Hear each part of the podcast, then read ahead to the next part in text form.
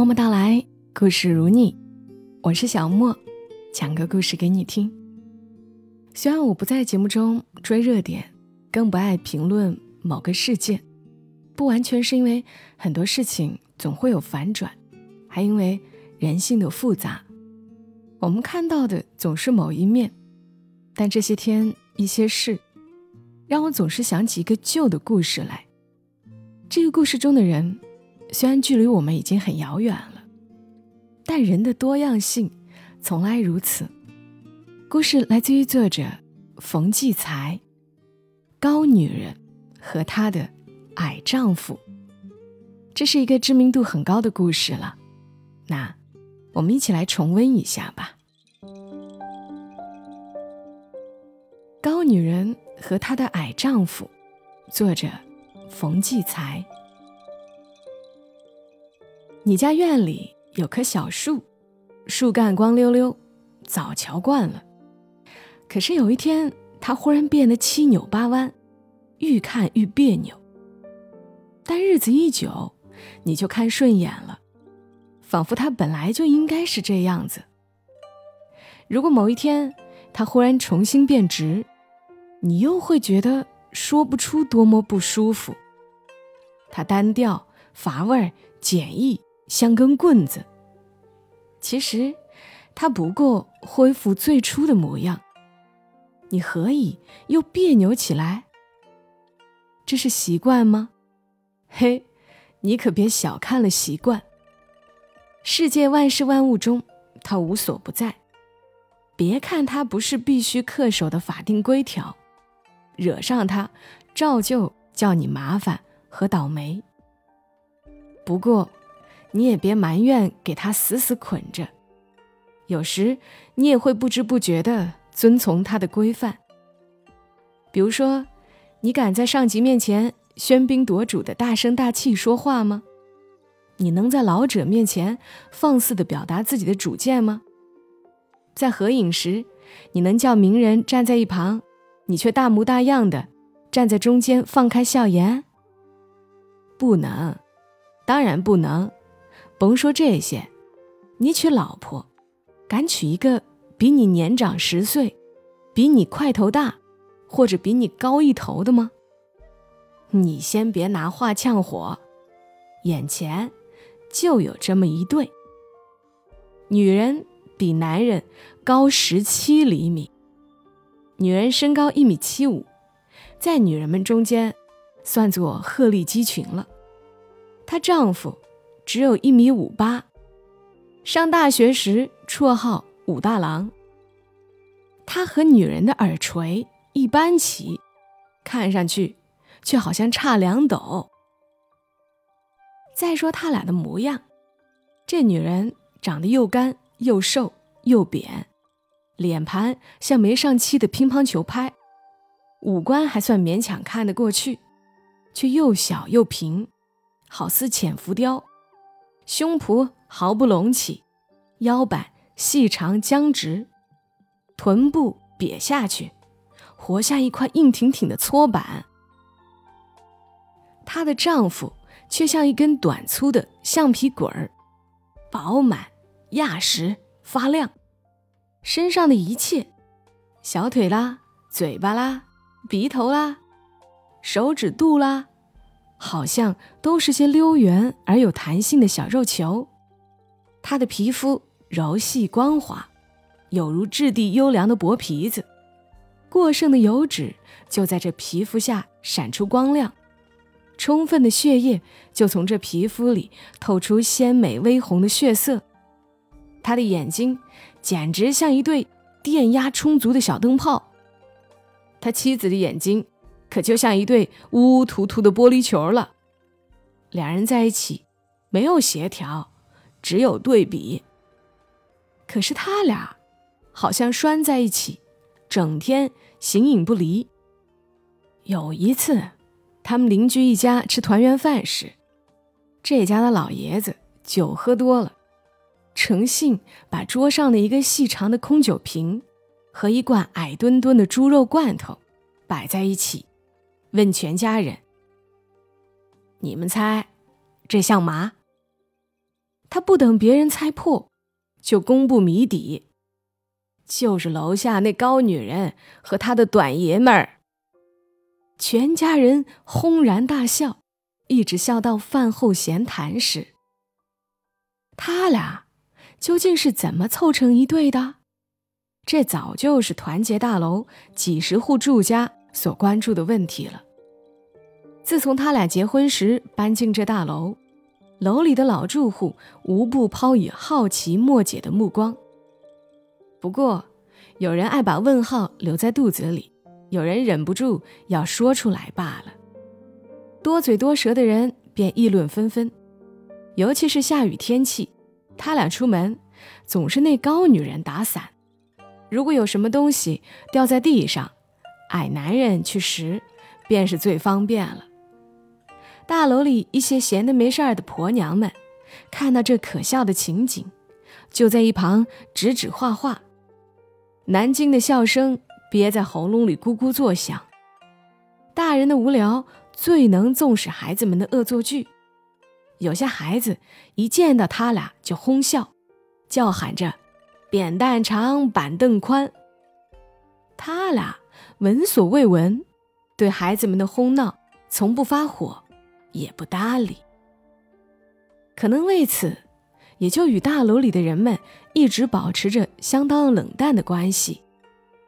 少数不爱管闲事的人，上下班碰到他们时，最多也只是点点头，打一下招呼而已。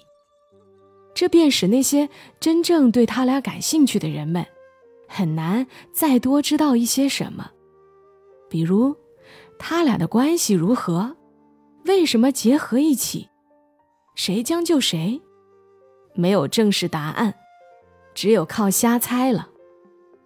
这是座旧式的公寓大楼，房间的间量很大，向阳而明亮，走道又宽又黑。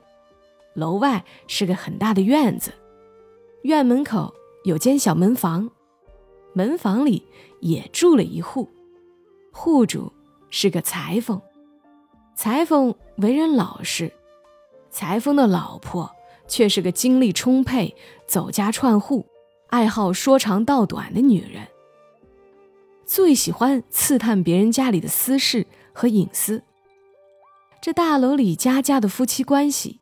姑嫂纠纷、做事勤懒、工资多少，他都一清二楚。凡他没弄清楚的事情，就要千方百计的打听到。这种求知欲能使鱼丸成才，他这方面的本领更是超乎常人。甭说察言观色，能窥见人们藏在心里的念头，单靠嗅觉，就能知道谁家常吃肉。由此推算出这家收入状况。不知为什么，六十年代以来，处处居民驻地都有这样一类人，被吸收为街道积极分子，使得他们对别人的干涉欲望合理化，能力和兴趣也得到发挥。看来，造物者真的不会荒废每一个人才的。尽管裁缝老婆能耐。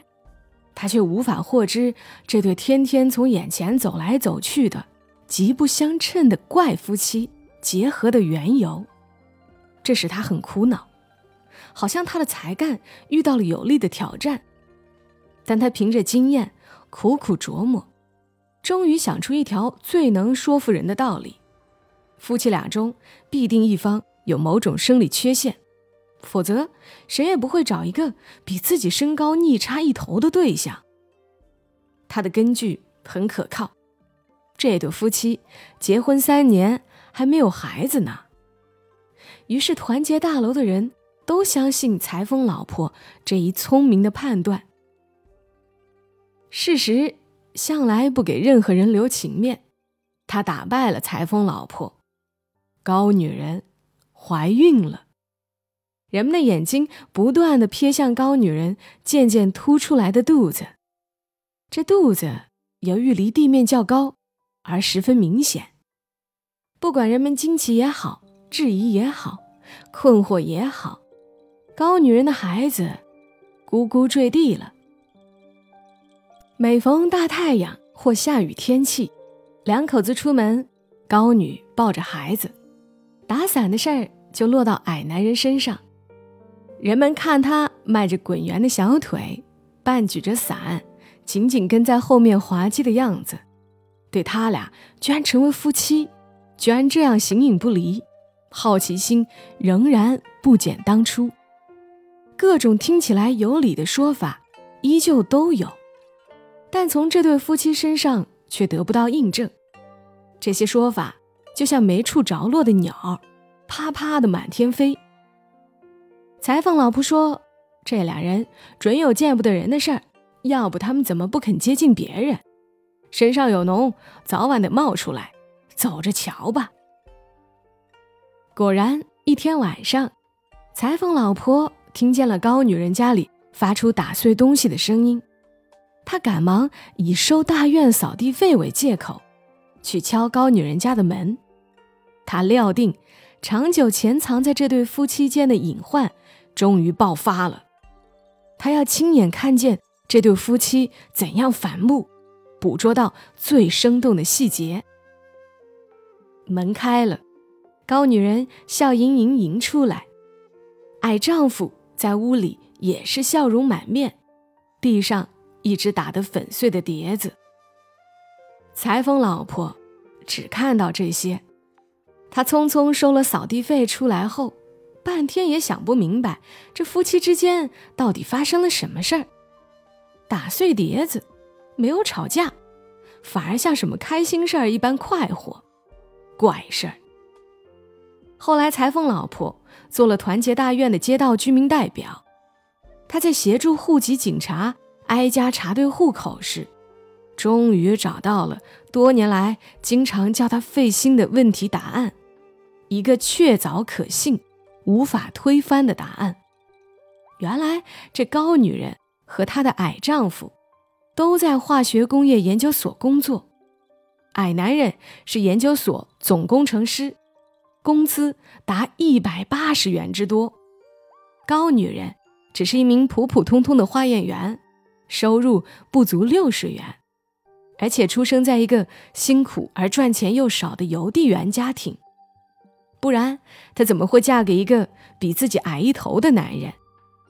为了地位，为了钱，为了过好日子，对，她立即把这珍贵情报告诉给团结大楼里闲得难受的婆娘们。人们总是按照自己的思维方式去解释世界。尽力把一切事物都和自己的理解力拉平，于是裁缝老婆的话被大家确信无疑。多年来留在人们心里的谜一下子被打开了，大家恍然大悟：原来这矮男人是个先天不足的富翁，高女人是个见钱眼开、命里有福的穷娘们儿。当人们谈到这个模样像匹大洋马。却偏偏命好的高女人时，语调中往往带一股气，尤其是裁缝老婆。人命运的好坏，不能看一时，可得走着瞧。一九六六年，团结大楼就像缩小的世界，灾难降世，各有祸福，楼里的所有居民都到了转运时期。生活处处都是巨变和急变。矮男人是总工程师，迎头遭到横祸，家被抄，家具被搬得一空，人挨过斗，关进牛棚，祸事并不因此了结。有人说，他多年来白天在研究所工作，晚上回家把研究成果偷偷写成书，打算逃出国，投奔一个有钱的远亲。把国家科技情报献给外国资本家，这个荒诞不经的说法，居然有很多人信以为真。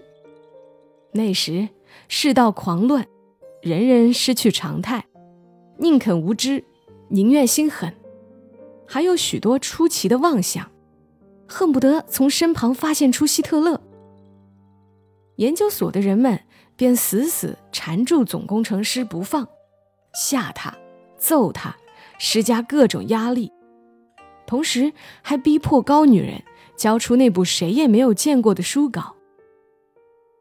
但没效果，有人出主意，把他俩弄到团结大楼的院里，开一次批斗大会。谁都怕在亲友熟人面前丢丑，这也是一种压力。当各种压力都使过而无效时，这种做法不妨试试，说不定能发生作用。那天，团结大楼有史以来这样热闹。下午，研究所就来了一群人，在当院两棵树中间，用粗麻绳扯了一道横标，写着有那矮子的姓名，上边打个叉。院内外贴满口气咄咄逼人的大小标语，并在院墙上用十八张纸公布了这矮子的罪状。会议计划在晚饭后召开，研究所还派来一位电工，在当院拉了电线。装上四个五百烛光的大灯泡。此时的裁缝老婆已经由街道代表升任为质保主任，很有些权势，志得意满，人也胖多了。这天可把他忙得够呛。他带领楼里几个婆娘忙里忙外，帮着刷标语，又给研究所的革命者们斟茶倒水，装灯用电，还是从他家拉出来的呢。真像他家办喜事一样。晚饭后，大楼里的居民都给裁缝老婆召集到院里来了。四盏大灯亮起来，把大院照得像夜间球场一般雪亮。许许多多人影，好似放大了数十倍，投射在楼墙上。这人影都是肃然不动的，连孩子们也不敢随便活动。裁缝老婆带着一些人，左臂上也套上红袖章。这袖章在当时是最威风的了。他们守在门口，不准外人进来。不一会儿，化工研究所一大群人也带袖章，压着高女人和她的矮丈夫，一路呼着口号，浩浩荡荡来了。矮男人胸前挂一块牌子。高女人没挂，他俩一直给压到台前，并排低头站好。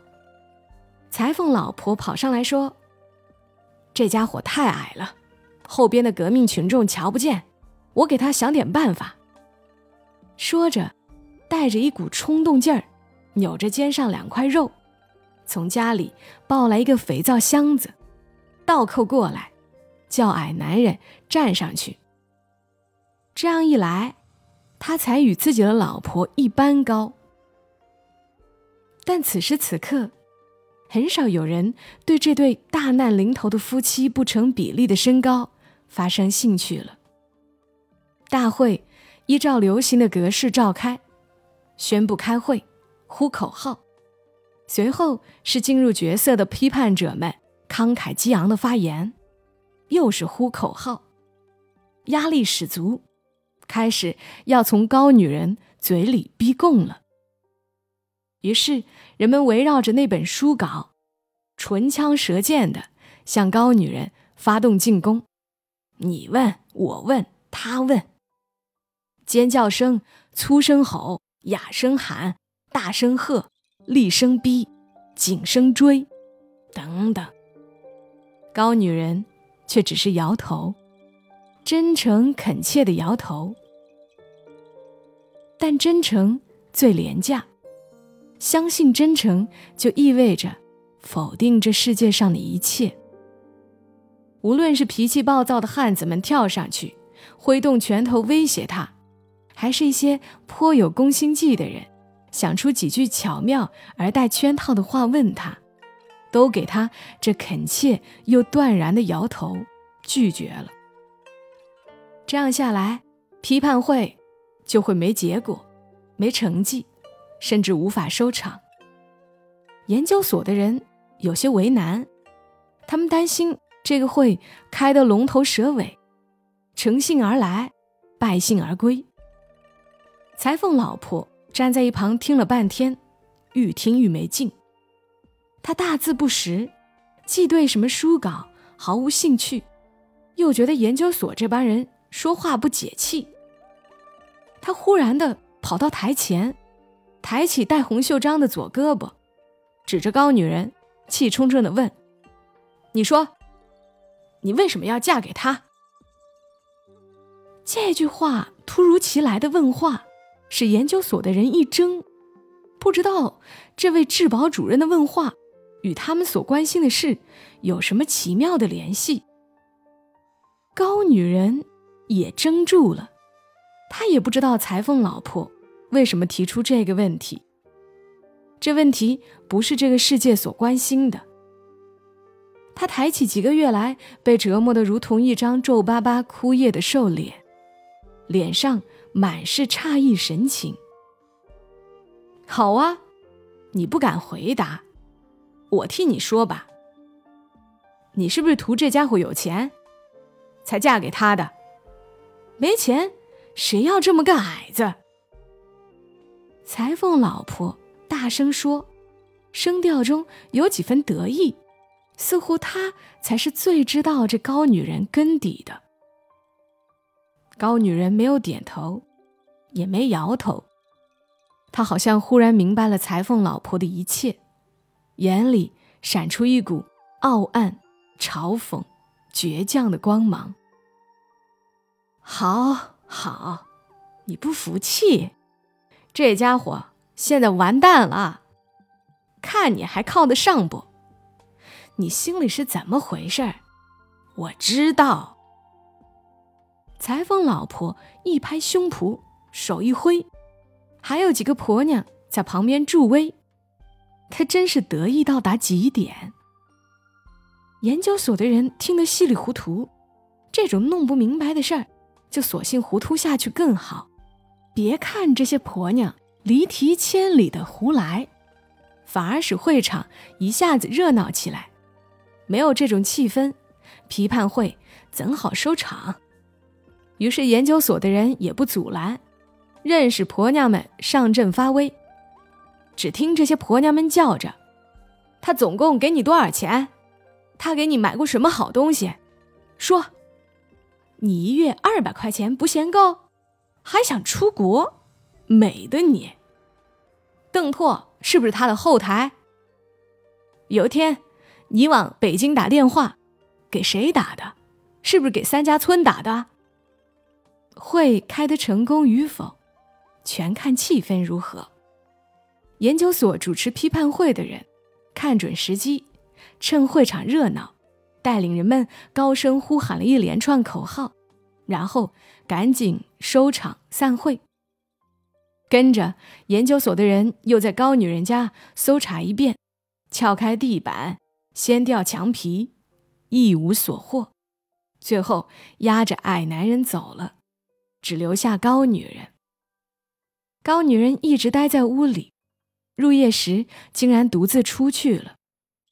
她没想到，大楼门房的裁缝家虽然闭了灯，裁缝老婆却一直守在窗口，盯着他的动静。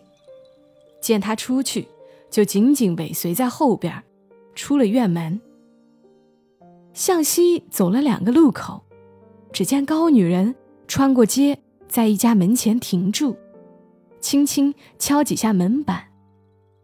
裁缝老婆躲在街道面的电线杆后面，屏住气，瞪大眼，好像等着捕捉出洞的兔子。他要捉人，自己反而比要捉的人更紧张。咔嚓一声，那门开了，一位老婆婆送出个小孩只听那老婆婆说。完事儿了。没听见高女人说什么，又是老婆婆的声音：“孩子吃饱了，已经睡了一觉，快回去吧。”裁缝老婆忽然想起，这老婆婆家原是高女人的托儿户，满心的兴致陡然消失。这时，高女人转过身，领着孩子。往回走，一路无话，只有娘俩的脚声。裁缝老婆躲在电线杆后面，没敢动，待他们走出一段距离，才独自样样的回家了。第二天一早，高女人领着孩子走出大楼时，眼圈明显的发红。大楼里没人敢和她说话，却都看见了她红肿的眼皮。特别是昨晚参加过批斗会的人们，心里微微有种异样的、亏心事的感觉，扭过脸，躲开他的目光。矮男人自批判会那天被押走后，一直没放回来。此后，据消息灵通的裁缝老婆说，矮男人又出了什么现行问题，进了监狱。高女人成了在押囚犯的老婆，落到了生活的最底层，自然不配住在团结大楼内那种宽敞的房间，被强迫和裁缝老婆家调换了住房。他搬到离楼十几米、孤零零的小屋去住，这倒也不错，省得经常和楼里的住户打头碰面，互相不敢搭理，都挺尴尬。但整座楼的人们都能透过窗子，看见那孤单的小屋和他孤单单的身影。不知他把孩子送到哪里去了，只是偶尔才接回家住几天。他默默过着寂寞又沉重的日子。三十多岁的人，从容貌看上去，很难说他还年轻。裁缝老婆下了断语。我看这娘们，最多再等上一年，那矮子再不出来，她就得改嫁。要是我啊，现在就离婚改嫁。等那矮子干嘛？就是放出来，人不是人，钱也没了。过了一年，矮男人还是没放出来，高女人依旧不声不响的生活，上班下班。走进走出，点着炉子，就提一个挺大的黄色的破草篮去买菜。一年三百六十五天，天天如此。但有一天，矮男人重新出现了。这是秋后时节，他穿的单薄，剃了短平头，人大变了样子，浑身好似小了一圈儿。皮肤也褪去了光泽和血色。他回来，径直奔楼里自家的门，却被新户主老实巴交的裁缝送到门户前。高女人蹲在门口劈木柴，一听到他的招呼，唰的站起身，直怔怔看着他。两年未见的夫妻。都给对方明显变化惊呆了，一个枯槁，一个憔悴，一个显得更高，一个显得更矮。两人互相看了一会儿，赶紧掉过头去。高女人扭身跑进屋去，半天没出来。矮男人便蹲在地上，拾起斧头劈木柴。只把两大筐木块都劈成细木条，仿佛他俩再面对片刻，就要爆发出什么强烈而受不了的事情来。此后，他俩又是形影不离的一起上班，一起下班回家，一切如旧。楼里的人们从他俩身上找不出任何异样，兴趣也就渐渐减少。无论有没有他俩，都与别人无关。一天早上，高女人出了什么事儿？只见矮男人惊慌失措从家里跑出去，不会儿来了一辆救护车，把高女人拉走。一连好些天，那门房总是没人，夜间也黑着灯。二十多天后，矮男人和一个陌生人。抬一副担架回来，高女人躺在担架上，走进小门房。从此，高女人便没有出屋，矮男人照例上班，傍晚回来总是急急忙忙生小炉子，就提着草篮去买菜。这草篮就是一两年前高女人天天使用的那个，如今提在她手里便显得太大，底儿快蹭地了。转年天气回暖时，高女人出屋了，她久久没见阳光的脸，白得像刷一层粉那样难看。刚刚立起的身子左倒右歪，她右手拄一根竹棍。左胳膊弯在胸前，右腿僵直，迈步困难。一看即知，他的病是脑血栓。从这天起，矮男人每天清早和傍晚，都搀扶着高女人，在当院溜两圈。他俩走得艰难缓慢，矮男人两只手用力端着老婆打弯的胳膊。他太矮了，抬他的手臂时，必须向上耸起自己的双肩。矮男人很吃力，但他却居出笑容，为了给妻子以鼓励。高女人抬不起左脚，矮男人就用一根麻绳套在高女人的左脚上，绳子的另一端拿在手里。高女人每要抬起左脚。他就使劲向上一提绳子，这情景奇异、可怜，又颇为壮观，使团结大楼的人们看了，不由得受到感动。这些人在与他俩打头碰面时，情不自禁的向他俩主动而友善的点头了。高女人没有更多的福气。在矮小而挚爱的丈夫身边久留，死神和生活一样无情，生活打垮了她，死神拖走了她，现在只留下矮男人了。偏偏在高女人离去后，幸运才重新来吻矮男人的脑门儿，他被落实了政策，抄走的东西发还给他了。扣掉的工资发给他了，只剩下被裁缝老婆占去的房子还没调换回来。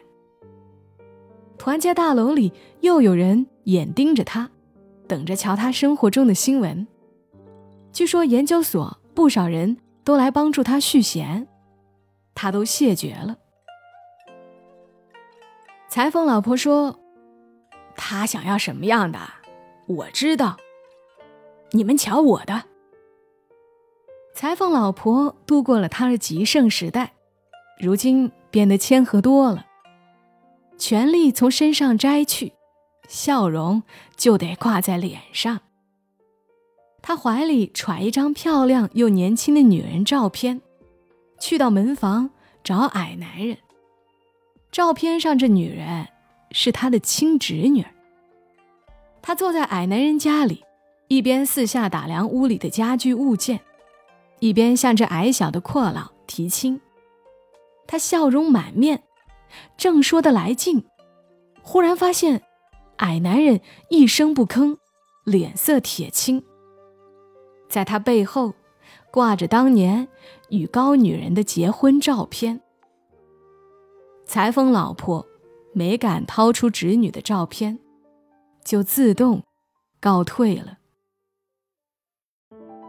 几年过去了，至今矮男人还是单身寡居，只在周日从外边把孩子接回来，与他为伴。大楼里的人们看着他矮墩墩而孤寂的身影，想到他十多年来一桩桩事，渐渐好像悟到他坚持这种独身生活的缘故。遇到下雨天气。矮男人打伞去上班时，可能由于习惯，仍旧半举着伞。这时，人们有种奇妙的感觉，觉得那伞下好像有长长一块空间。空空的世界上任什么东西也填补不上。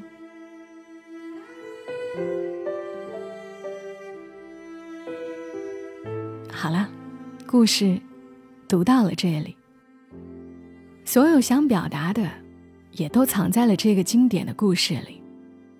这世间有人薄情也有人深情。谢谢你们来听，这里是默默到来，我是小莫，祝你们今晚好梦。小莫在深圳，和你说晚安。